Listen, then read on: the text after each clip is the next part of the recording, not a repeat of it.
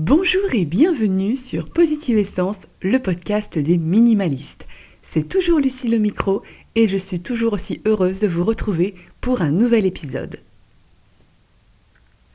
Diane m'a envoyé un mail il y a quelques jours pour m'expliquer qu'elle avait beaucoup de mal à motiver son fils de 4 ans à amener à faire un choix entre les jouets qu'il utilisait et ceux qu'il était nécessaire de désencombrer. J'ai donc décidé de faire un podcast justement ciblé sur cette problématique, comment amener votre enfant à trier ses jouets efficacement et volontairement. Nous sommes tous d'accord sur la règle numéro 1. C'est à la personne concernée, donc ici l'enfant de 4 ans, de choisir volontairement de se séparer de ses jouets et bien sûr à personne d'autre de lui imposer euh, de faire ce tri ou de jeter les affaires sans son consentement. On est tous d'accord sur cette règle, elle est primordiale. Sans cela, euh, vous allez l'amener à se braquer, à être vexé et à provoquer un manque de confiance en vous, puisqu'il vous fera plus confiance si jamais vous essayez de vider ses affaires sans qu'il le souhaite. Donc voilà, toujours respecter cette règle primordiale j'ai décidé de vous apporter mon point de vue de non-maman, puisque je tiens vraiment à préciser que je ne suis pas maman, donc je ne vais pas vous donner un exemple de ma vie, mais plutôt vous apporter mon point de vue extérieur. Et je trouve ça intéressant d'essayer de traiter ce genre de sujet avec des personnes qui ne sont pas directement concernées, puisque de ce fait, on peut essayer d'observer ça sous un angle différent, et ça amène toujours des idées différentes qui peuvent être intéressantes à mettre en place. Donc voilà, je vais vous donner ma vision euh, de personnes extérieures et vous aider à trouver la méthode idéale et amener votre enfant à désencombrer ses jouets avec vous. En tant que parent, vous transmettez à votre enfant des valeurs. Des valeurs grâce à l'éducation que vous mettez en place. S'il est important de lui apprendre la politesse, il est aussi important de travailler avec lui son rapport à l'objet et sa confiance en lui. Ce sont vraiment des choses qui, à mon sens, sont aussi importantes qu'apprendre à dire bonjour, s'il te plaît, merci, puisque cela va façonner la personne adulte qu'il sera plus tard. Mais ce qu'on a tendance à oublier aussi, c'est que, outre l'éducation et les discussions que l'on peut avoir avec euh, notre enfant, ce dernier est très observateur. Et à travers vos réflexions, vos, vos réactions, ou même en vous entendant au téléphone avec une personne, l'enfant va analyser tout ça et va le rapprocher à lui et va se créer donc aussi tout cet univers par rapport à l'observation qu'il fait de vous, de vous, de votre mari, de, la famille bien entendu. Et ça aussi, ça va l'amener à prendre certaines décisions dans sa vie. L'enfant est une vraie éponge. Et si vous êtes conscient qu'il faut lui apprendre la politesse et les bonnes manières, vous allez aussi, parfois sans le vouloir, lui transmettre vos doutes, vos craintes vos peurs. Un exemple tout à fait personnel. Quand j'étais enfant et que j'avais le malheur de m'approcher trop près d'un pont, trop près d'une balustrade, ma maman m'attrapait le bras en criant, me disant Attention, c'est dangereux, tu te rends pas compte, tu pourrais tomber. Et une chose en entraînant une autre, alors qu'enfant j'étais curieuse, intéressée, mais sans forcément vouloir prendre de risques, le fait de me répéter constamment que de m'approcher près du vide est extrêmement dangereux et la mettait elle dans un état de panique et d'effroi m'a fait prendre conscience que vide égale peur. Et de ce fait, j'ai développé une peur du vide. Parce que les angoisses de ma maman m'ont fait euh, va devenir angoissé par le vide. Donc on transmet aussi nos peurs et nos craintes à nos enfants et parfois même sans s'en rendre compte. Donc c'est pour ça qu'il est aussi important d'analyser notre comportement. Le comportement que l'on a devant nos enfants, les discussions que l'on peut avoir devant nos enfants sont autant de petites choses qu'ils vont absorber et analyser. C'est pour ça qu'il faut toujours faire très attention à ce que l'on dit devant nos enfants. Les enfants, surtout petits, fonctionnent par mimétisme, c'est-à-dire qu'ils reproduisent les choses que font leurs parents. Et ça, je suis sûre que n'importe quel parent l'observe quand il voit un enfant de deux ans prendre un, un objet et faire semblant de téléphoner parce qu'il voit son papa ou sa maman sur son téléphone toute la journée, ou des petites filles qui vont essayer d'imiter leur maman avec leur dinette en train de faire de la cuisine parce qu'elles ont vu leur maman faire ça. Moi, étant petite, euh, euh, voilà, je fonctionnais aussi par mimétisme. J'imitais ma maman qui faisait, euh, qui étendait le linge, ou, j'imitais mon papa qui allait dehors faire un peu de jardin, ou toutes ces petites choses que nos parents faisaient. Et si on les imite sur des choses un peu banales de la vie quotidienne, on va aussi développer des sentiments de mimétisme dont des fois les parents ne pourraient même pas se soupçonner. Par exemple, si vous êtes omnubilé par les objets de dernière technologie, vos enfants vont faire le rapprochement entre objets de dernière technologie, objets super importants et vraiment bien puisque mon papa est complètement subjugué devant son dernier MacBook. Donc c'est très important. Si euh, si par rapport à votre rapport, vous piquez une crise parce que votre chemisier est taché, si vous hurlez et tapez du pied parce que le voisin a égratigné euh, votre voiture, et toutes ces choses-là, les enfants vont aussi faire un lien par rapport à ça. Ils vont se dire que objet perdu ou abîmé égale drame et pleurs. C'est pour ça que, en jouant avec leurs amis, si par exemple leur ami lui pique son jouet, le bébé va se mettre à hurler et à pleurer parce qu'il aura vu ses parents, quelque part, hurler, crier, peut-être pas pleurer, mais quand ils avaient perdu un objet, abîmé celui-ci. Là aussi, c'est une fonction de mimétisme parce qu'il regarde et observe tous vos faits et gestes. Votre rapport à l'objet va façonner le rapport que votre enfant aura à l'objet. S'il a un, un, parent qui est complètement détaché en se disant c'est pas grave, chérie, c'est qu'un pull, c'est pas la fin du monde, eh bien l'enfant va se dire bon bah c'est pas grave, si jamais je l'abîme, c'est pas la fin du monde. Alors que si vous faites, s'il se fait hurler dessus parce qu'il y a de la boue sur son pantalon, parce qu'il s'est amusé dans la terre et qu'il en a mis partout, eh bien l'enfant va attacher plus d'importance aux objets qu'à qu'au fun quoi, qu'à s'amuser. Il aura peur de s'amuser, peur de tacher ses vêtements en se disant je vais me faire gronder, donc non, il vaut mieux pas, faut faire attention. Et eh bien ça va être pareil pour tous ces rapports aux objets. Alors comment aider votre enfant à se détacher de sa collection de petites voitures, à faire un peu de tri dans ses poupées, à décider euh, aussi de se séparer de certaines peluches ou autres qu'il n'utilise plus? Eh bien, tout simplement en lui montrant l'exemple. Montrez-lui l'exemple. Expliquez-lui que ce n'est qu'un objet et que ça n'est pas vital et qu'il peut trouver son bonheur dans autre chose que cet objet il peut faire des choses sans cet objet.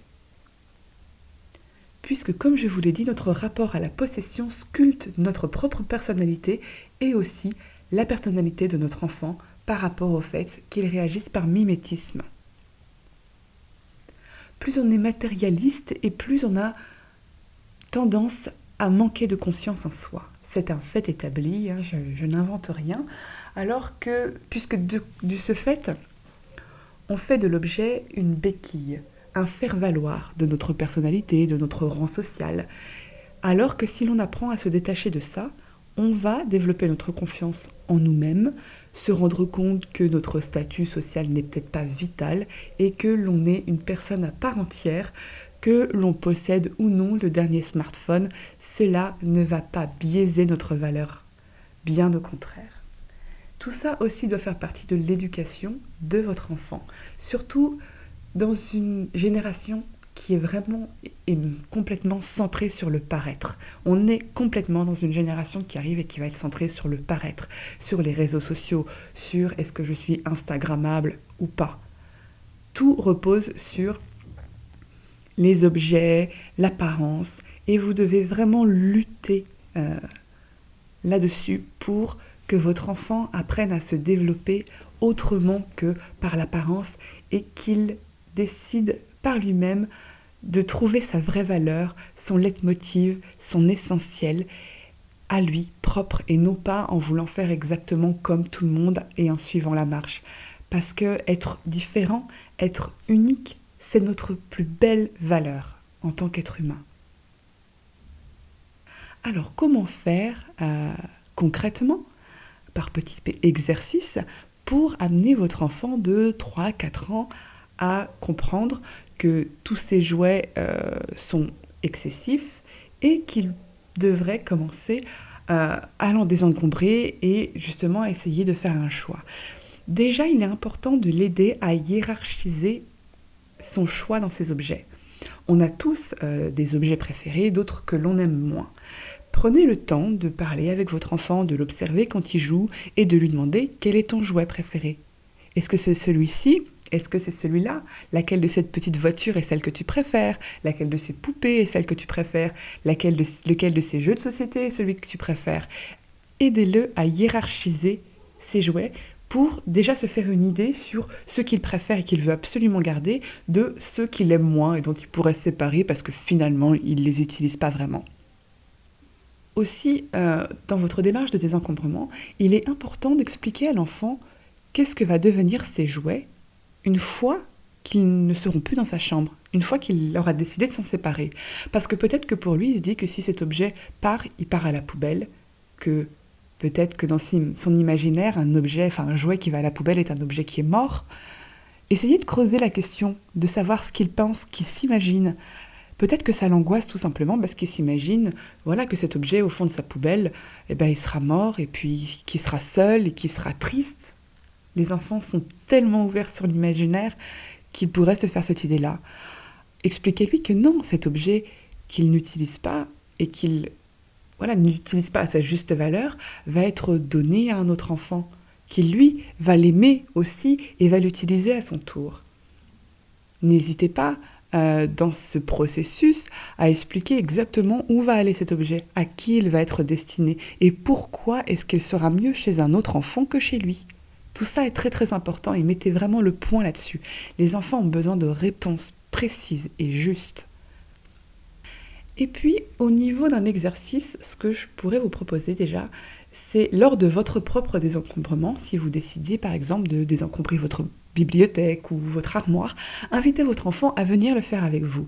Comme ça, il verra que maman ou papa prend de son chef la décision de se séparer de ses jouets, entre guillemets, à lui, et qu'il fait cette démarche de s'en séparer, et qu'il est pas malheureux pour autant, et qu'il prend conscience qu'il a hiérarchisé lui aussi en se disant euh, je préfère garder ce livre-là parce que je l'aime vraiment et que je le relis. N'hésitez pas à le dire à votre enfant, mais par contre, ces livres-là, je les ai lus, ils ne m'ont pas plu, donc je préfère les donner.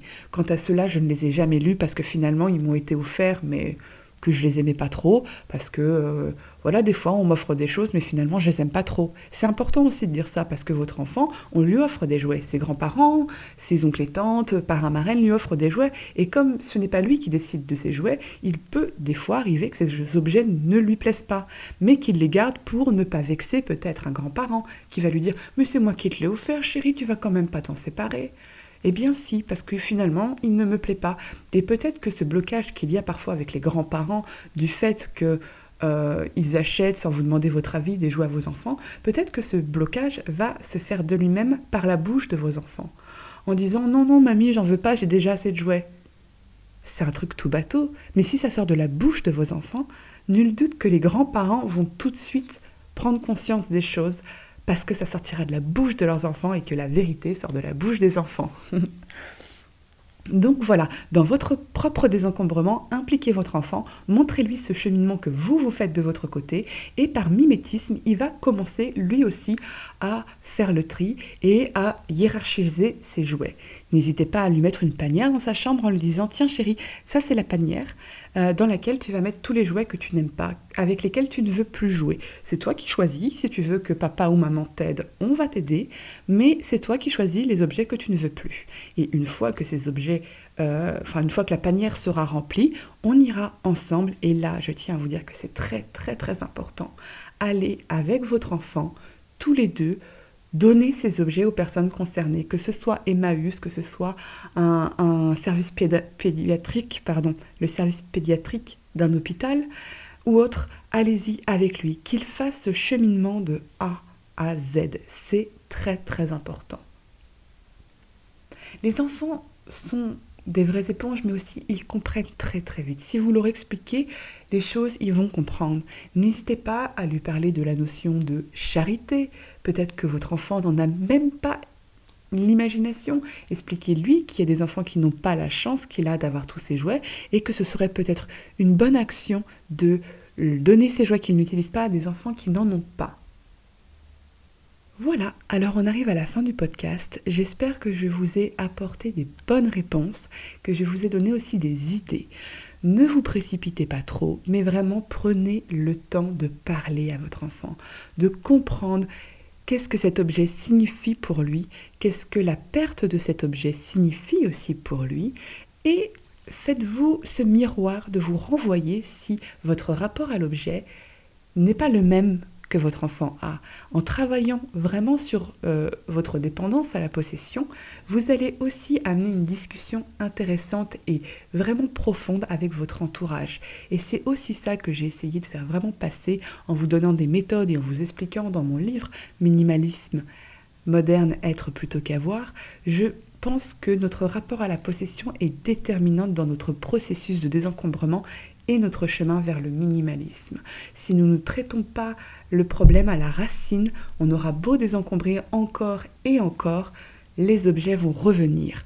Donc prenez le temps de vous poser les bonnes questions et de faire votre auto-analyse. Je vous remercie de m'avoir écouté. Sachez que le podcast des minimalistes est à présent disponible sur iTunes. Alors si vous souhaitez me donner un petit coup de pouce, vous pouvez aller sur iTunes et laisser 5 étoiles pour m'aider à donner plus de visibilité à, mon travail et à ce podcast. N'hésitez pas non plus à laisser vos avis, qu'ils soient positifs ou négatifs, je suis toujours preneuse puisqu'il n'y a que comme ça que l'on avance. Alors merci beaucoup à vous et à très vite sur Positive Essence.